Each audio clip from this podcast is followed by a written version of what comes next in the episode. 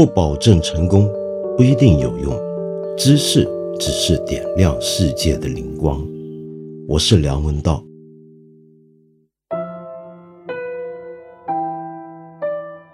人类史上最伟大的作家之一但丁，虽然去世至今已经接近七百年了，但是他年轻的时候住过的地方现在还在，那就是在佛罗伦萨的但丁博物馆。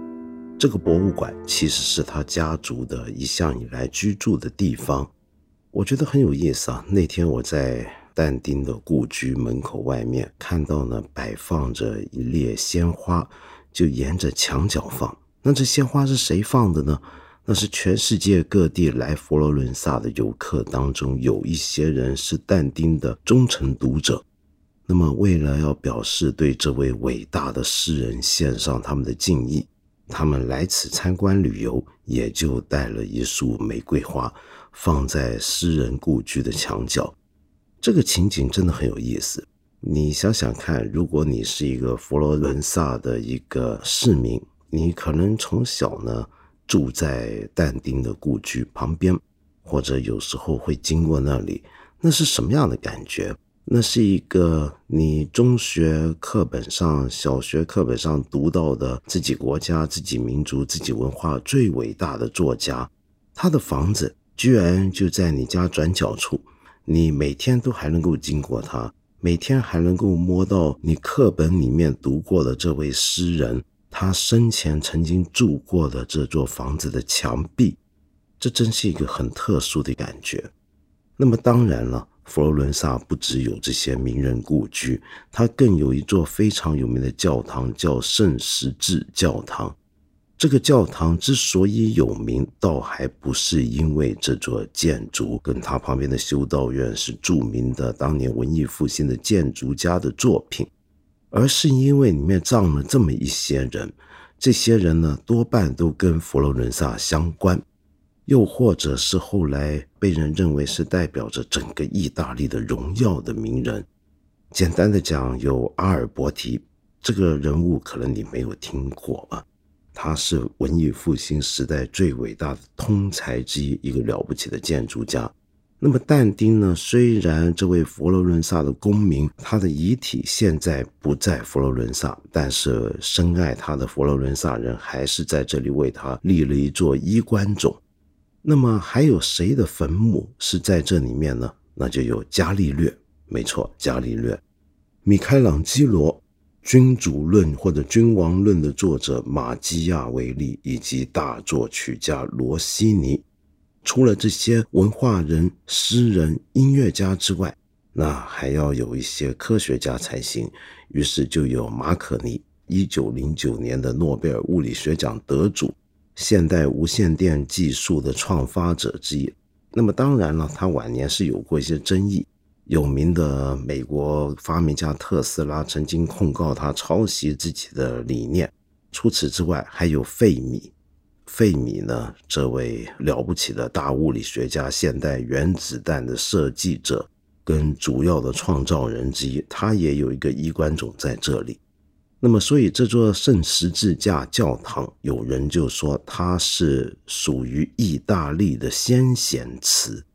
先贤祠指的是什么呢？当然就是在法国巴黎那座非常宏伟著名的建筑物，就在拉丁区这个文化区里面的核心地带。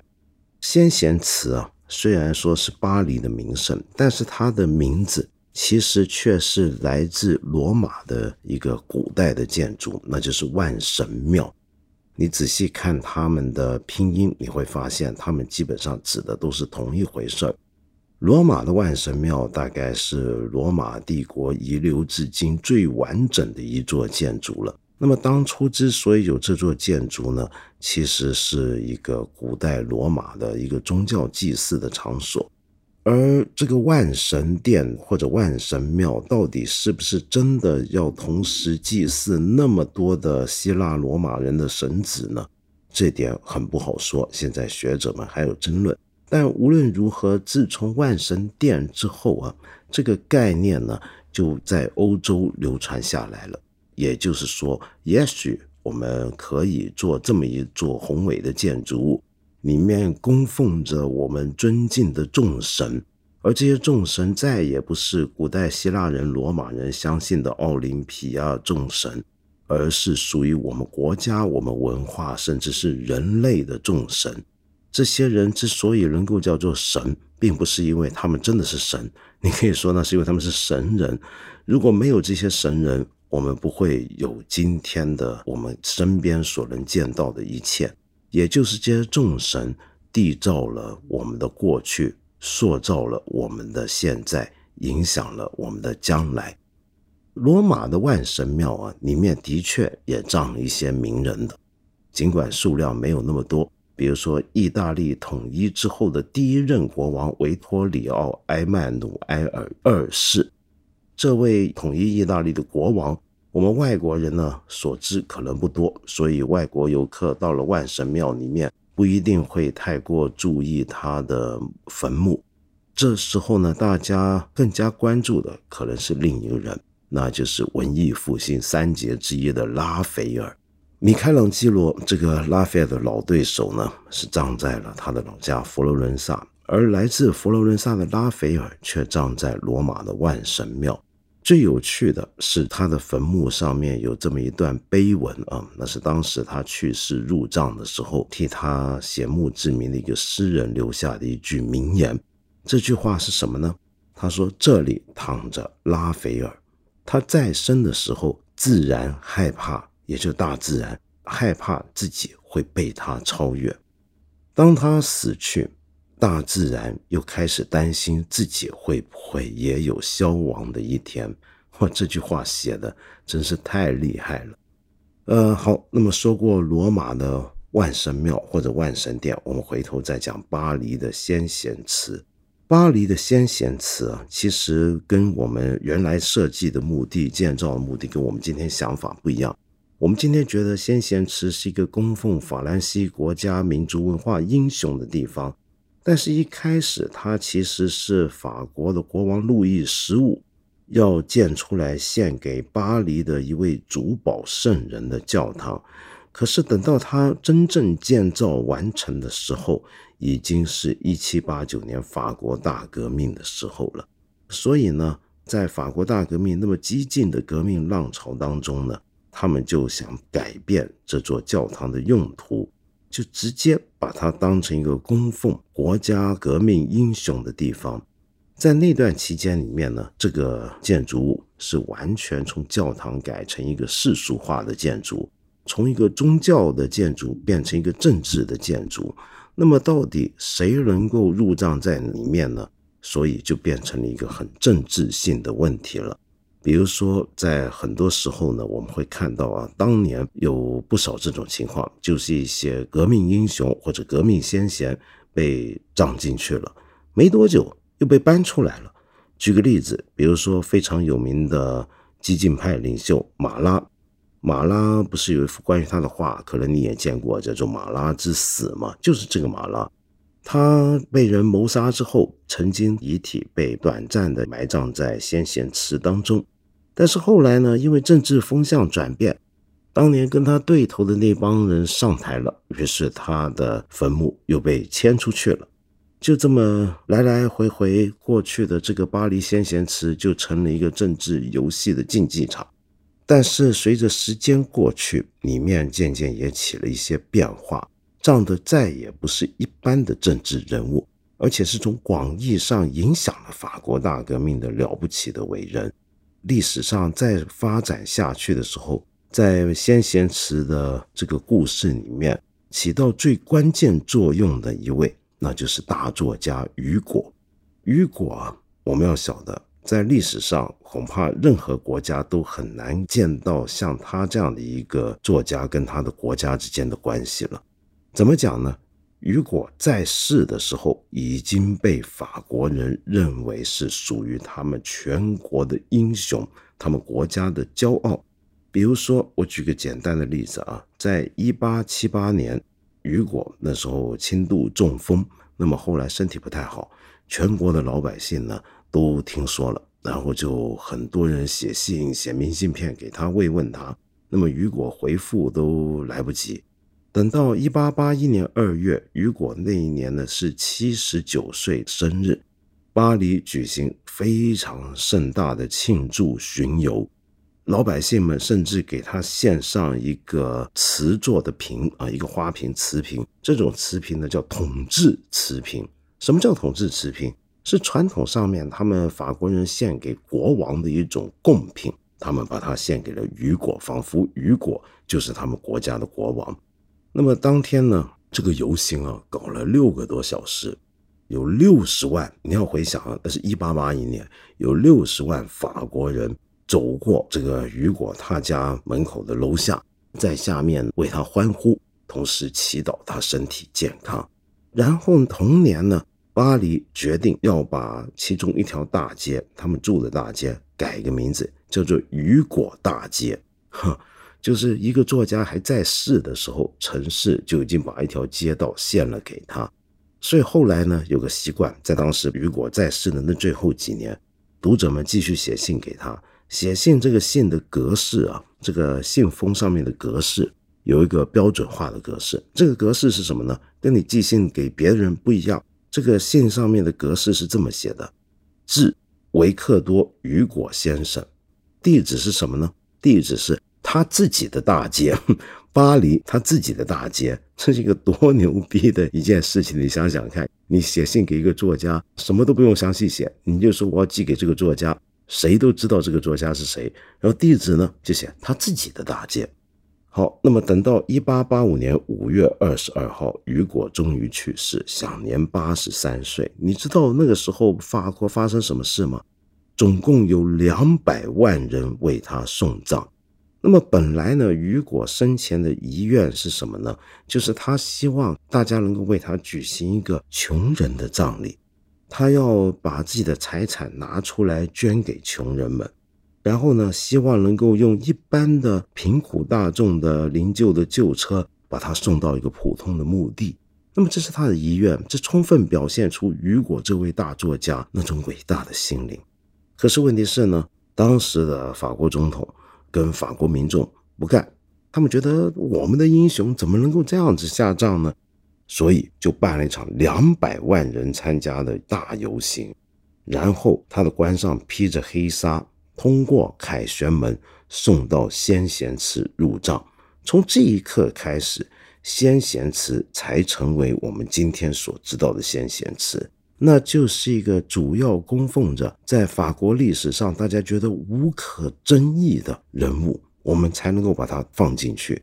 因此，这个时候，这个墓地，这个先贤祠就变成了一个法国人民用来回顾他们的历史，用来在这里面认识他们的国家精神，在这里面培养出他们的文化自信跟骄傲感的一个地方。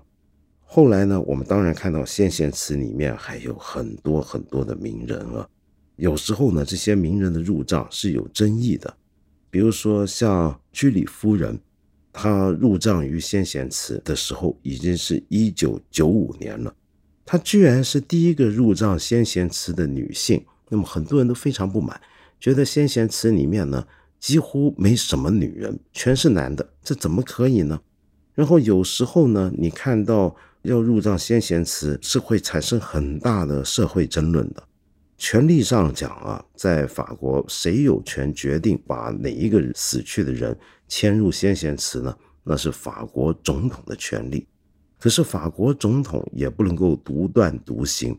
虽然很多总统很想享受一下颁布一下政令，把谁的遗体送进先贤祠的这种快感。没错，这是有快感的，因为对一个总统来讲。你决定我要把一个人送进先贤祠，对他个人而言都是一个很高的荣耀。可是问题是呢，他不能独断独行的理由在于：第一，有时候国会会强烈反对；有时候呢，则是因为那个准备要被送进先贤祠的那位法国伟人，他的家人或者后人不赞成。好，先说前者，有哪一个法国历史上的名人？要进入先贤祠是被议会否决的呢？你想不到，居然是笛卡尔，这我也不太知道是为什么，是怎么回事啊？再来呢，有谁是家人反对呢？这个你也大概觉得很意外。祖先或者是自己的家人能够入赐先贤祠，是一个多么了不起的一个光荣啊！那有什么好反对的呢？有的，比如说在法国前总统萨科齐期间，他也决定要给自己搞一次这种盛大的仪式，送一个了不起的人物入先贤祠。他决定的呢，那就是法国诺贝尔文学奖得主加缪或者卡缪。可是没想到，加缪的儿子不赞成。加缪的儿子说。我爸爸一辈子是个反叛的人物，对国家呢有很多的意见。我绝对不希望他在死了之后要这么用这种方式来间接的为这个国家服务。我相信我爸爸也是不愿意的。好，那么萨科齐呢就吃了个闭门羹，就没办法如愿。那么所以加缪呢最后并没有入赐先贤祠。好，那么再来呢？我们还可以看到，随着时代的演进，不同的年代的价值观也会影响谁能够进入先贤祠，谁不能。比如说，二零零二年，法国的大作家大仲马也入祀了先贤祠了，是他死后一百三十二年之后的事情。我们今天大概都觉得，大仲马三剑客的作者，那他的遗体进先贤祠肯定没问题。不，很多人不这么看。很多人认为他就是一个通俗小说作家，他的成就跟左拉这些同在里面那些没法比，凭什么他能进去呢？这个有争论。好，那么再来呢，看看二零一一年的时候，有一个人物叫艾梅塞泽尔，他本身呢是法国的底下的殖民地马提尼克岛的人。那这位伟大的黑人诗人跟作家一辈子都在猛烈批判法国的殖民主义，可是呢，这时候居然这个终身在批判法国殖民主义，某些人可能会觉得他非常不爱国的人，他的遗体也入赐了先贤祠，这表明法国呢现在要面对他自己的殖民遗产，要对自己展开一次良心的内省以及道德的批判。就借着这个艾梅塞泽尔的入寺来表明，今天的法国再也不是过去那个白人至上的殖民宗主国了。这是一次属于他们的良心的救赎。说到先贤祠，那就不能不同时介绍一下英国的西敏寺。西敏寺啊，那就是一个规模更加庞大的一个国家英雄公墓了，你就可以这么讲。里面除了一些早期的英国国王、一些英国首相、一些重要的政治人物之外，全世界的游客来到西敏寺，更加关心的不是你过去有个什么很厉害的首相、政治家葬在这里。事实上，一个政治家他在世的时候呢，可能威风一时，但死后呢，哎，没多久，可能大家就会忘了他。那国家之外的其他人，自然对他也不会太过在意。真正能够让西敏寺的这个墓葬群闻名于世的，其实是其中一个角落，那就是非常有名的诗人角。诗人角里面入住的第一个，那就是英国文学之父乔叟。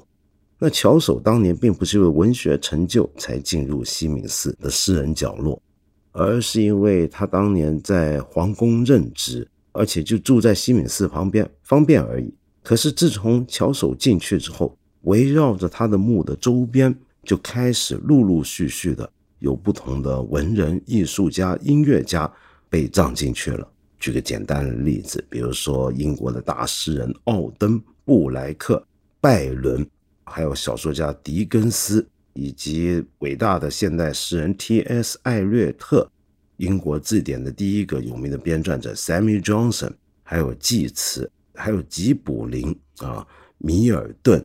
以及伟大的演员罗兰斯、奥利花、雪莱啊、华兹沃斯等等等等，这一大堆，这你数不完。于是去西敏寺里面搜寻他们的坟墓或者墓碑，就变成一个很多游客很喜欢的一件事。在西敏寺里面一待待很久。那么当然，西敏寺并不是只有这些文人、作家、艺术家，那还有很多了不起的科学家。你比如说牛顿、达尔文。以及最近才入藏的霍金教授，那么所以呢，西敏寺加起来你也看得到，这是英国这个国家向自己国民以及向自己的历史展现出自己的一个精神面貌的特殊的地点。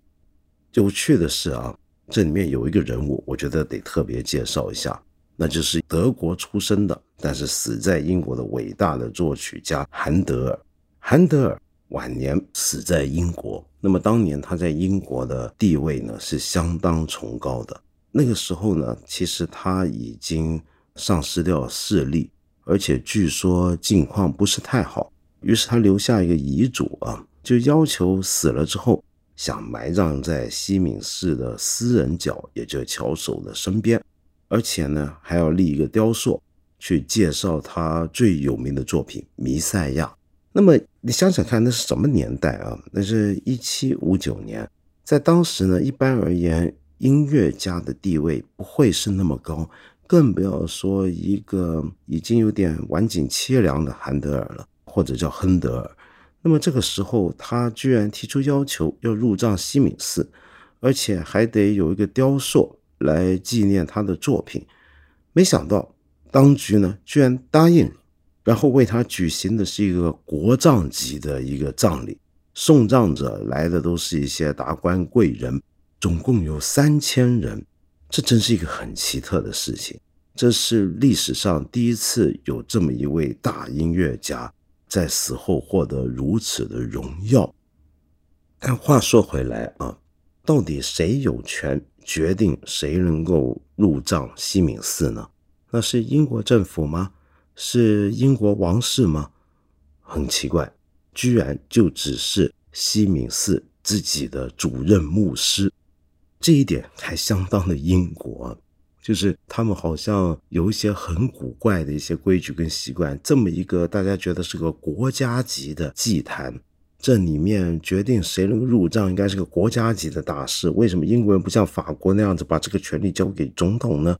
居然是交给一个教堂自己的主任牧师呢？难道这个主任牧师能够代表全英国人吗？哎，你看，他们好像还真的很少犯错。最近一个进去的不就是霍金吗？有谁能够说霍金没有资格进入西敏寺呢？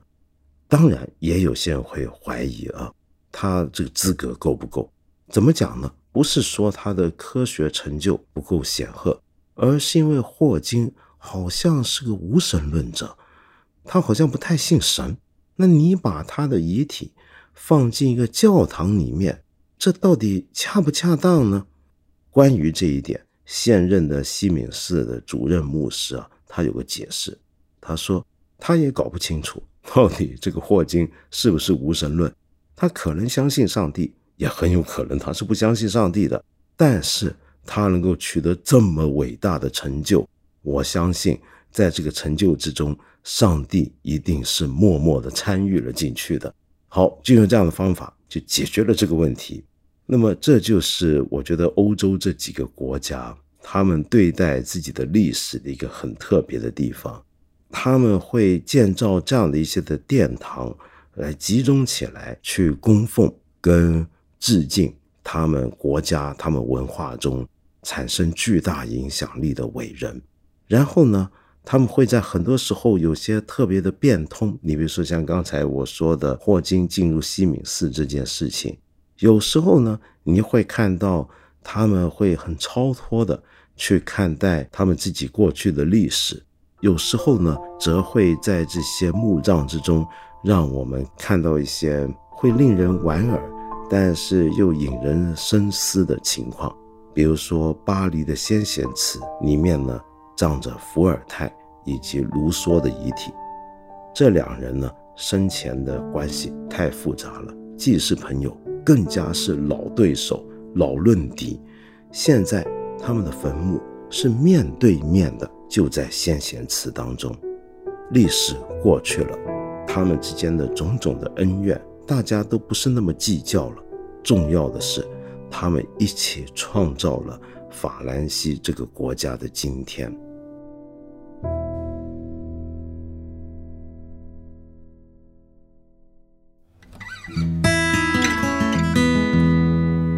今天呢，我想特别回应一位朋友，这个朋友的名字很有意思，叫疯子疯，就是发了疯的那个疯啊，疯子是疯的，疯子疯。你给我的问题是这样的，你就说呢，前两天呢，宜宾地震，成都震感强烈，有个很奇怪的情况，为什么现在的人地震了是先发朋友圈，而不是逃跑呢？当真是因为大家看透了，小震不用跑，大震跑不掉吗？然后你觉得这里面大概有什么很重要的社会学原因？你想我分析一下？呃，首先呢，我是没有办法很深入的来分析这里面的什么社会学原因。我只能够很简单的讲一讲这个现象本身，因为它太有趣了，很有意思啊！你想想看，现在我们遇到地震，很多人的反应不是逃命，而是先自拍，先发朋友圈，告诉朋友们：哇哇哇哇，我家地震了，这个屋瓦掉下来了。先来这一套，这是怎么回事呢？我只能说，这充分说明了我们今天。被手机以及社交网络主宰到了一个什么样的地步？我最近出门旅行了，我就发现自己真是年纪大了。为什么呢？因为我不是一个太常有这种不断的用手机习惯的人，我不是这样的一个人。我也不用什么朋友圈或者社交媒体的，虽然我会把微信当做工作用的一个工具，但我不会搞什么朋友圈这些东西。所以呢，我就特别的觉得跟我现在看到的世界各地的这些游客青年们有点距离感。怎么讲呢？我常常在去到一些很震撼人心的场景面前，看到很多年轻人到了之后，第一件事当然就先拍照，拍了照之后就低着头要想办法把它发上自己的朋友圈或者脸书里面。在那个时候，我总觉得我们是不是应该完全打开自己的感官？去让自己沉浸在自己眼前看到的风景、壮丽的建筑面前，去吸收它所能给予你的一切呢？而不是看了他一眼，然后跟着就把注意力转移到手机上面，然后告诉朋友们：“我来了。”就仿佛当年凯撒那句话：“我看到我来了，我征服。”好，那么我们发了朋友圈，就表示我征服掉眼前这个地方，然后就可以撤了。这好可惜啊，是不是？但是我知道，我这么讲呢，肯定是带着一种偏见的，极有可能只是因为我追不上这个时代了。好，那么既然我们去旅行，主要的动力跟目的之一是在朋友圈之中告诉别人我去过什么地方。那么同样道理，我们吃饭的时候不也是这样子吗？吃饭要手机先吃，然后才轮到嘴巴去尝。很多时候呢，你看我们中国菜是要讲热度的。这个菜上来，很多时候是大家放凉了才吃，因为要等大家先拍完照。那么，既然我们旅游、吃饭或者干很多事情都是先搞定手机的问题，先在朋友圈中让大家见证我眼前所看到、所吃到的东西。那么，遇到地震这么样的一个大事，你想想看，地震有多难得啊！我们一辈子一个人，除非你住在地震带，你能经历过几次地震呢？而且还要震感强烈的地震，这多不容易啊！遇到这么一个不容易的事情，你怎么能够不发朋友圈呢？为什么要逃呢？发完了朋友圈再逃也不迟，您说是不是？我们八分这个节目每星期三、每星期五都会在看理想 APP 和看理想微信公众号同步更新，欢迎你给我留言。提出你的问题或者建议，我们今天就先聊到这里了，下期节目再接着谈。